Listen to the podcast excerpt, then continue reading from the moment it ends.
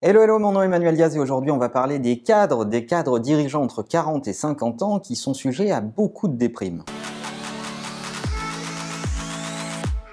Alors je vous le disais dans un épisode précédent, je pense qu'il y a des paliers dans une carrière et entre 40 et 50 ans, il se trouve que statistiquement, plein d'études démontrent que beaucoup de cadres expérimentés qui ont atteint un niveau de vie, euh, qui sont euh, euh, plutôt bien dans leur boulot et bien dans leur vie, se posent néanmoins un certain nombre de questions et commencent à rentrer dans une forme de mal-être. Certains vont l'expliquer en disant ces gens sont commencent à être déconnectés de la réalité, de la réalité euh, du quotidien, de l'époque dans laquelle ils vivent, parce qu'ils restent scotchés dans des vieux modèles. D'autres vous diront qu'ils n'apprennent plus ou qu'ils ne se remettent pas en cause. Je pense que le problème n'est pas du tout là. La première chose, c'est que dans ces idées reçues, je ne suis pas d'accord avec le fait que ces cadres n'ont pas conscience du fait qu'ils vivent dans une époque qui est différente de la leur. Dans la plupart des cas, quand on discute avec eux, ils sont parfaitement conscients de la, différence entre leur perception des choses et la perception du quotidien et des plus jeunes. ils mesurent cette distance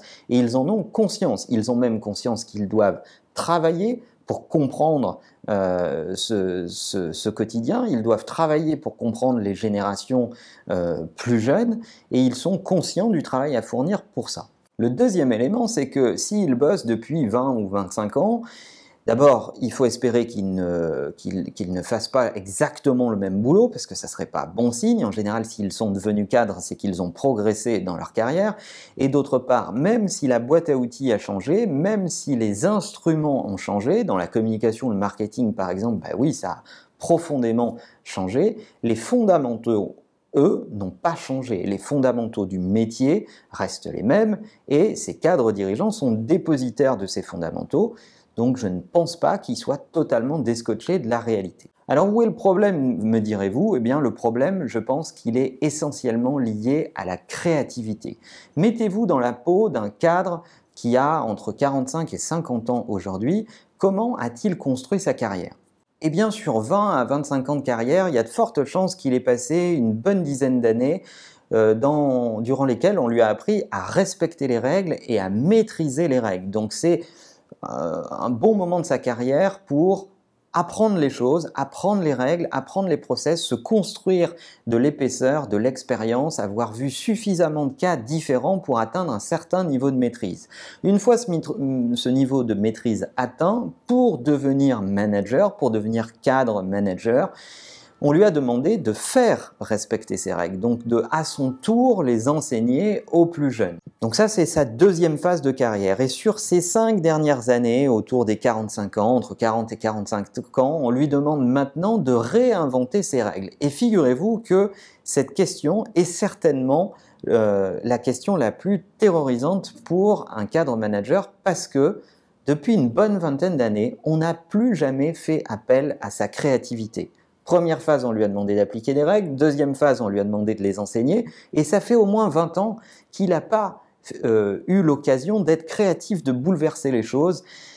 Et malheureusement, on voit ça dans beaucoup de boîtes traditionnelles, plutôt des grosses boîtes, et c'est là que commencent les problèmes. D'autant plus qu'on lui demande en général d'être créatif au milieu d'un tas de contraintes parce que c'est une créativité toute relative, il faut être créatif mais pas trop parce que tu comprends, il faut respecter les règles de la maison. Alors si c'est créatif pour changer la couleur des post-it qu'on a l'habitude de commander, bah, ça s'appelle pas de la véritable créativité, c'est peut-être une autre forme de créativité qu'il faut réveiller chez les quinquas. Et je pense que la clé est là comment faire en sorte qu'on utilise ces générations-là dans, les entreprises pour être beaucoup plus créatifs? Comment on stimule la créativité chez ces gens-là? Comment on met en place des formations ou des séances de training pour libérer la créativité chez les gens qui ont le plus d'expérience dans vos organisations?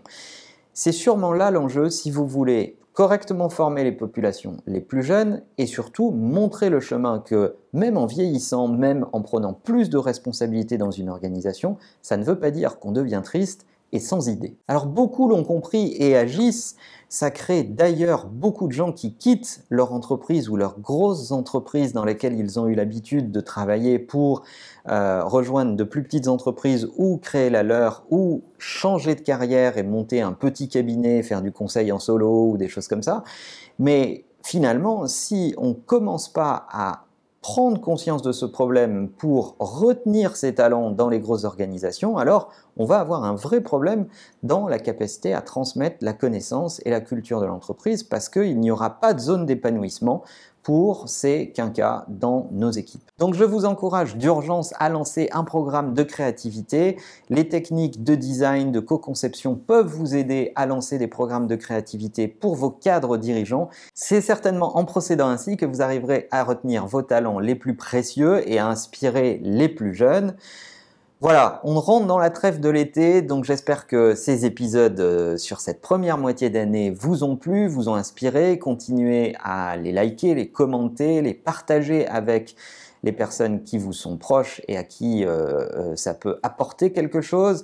Pendant l'été, on va se reposer. J'espère que vous êtes en vacances et que vous allez vous reposer vous aussi un petit peu. On va revenir à la rentrée, mais on publiera quand même quelques petites euh, surprises euh, tout au long du mois d'août sur la chaîne YouTube. Restez connectés avec nous et en attendant, n'oubliez pas que la meilleure façon de marcher, c'est de vous abonner. À bientôt.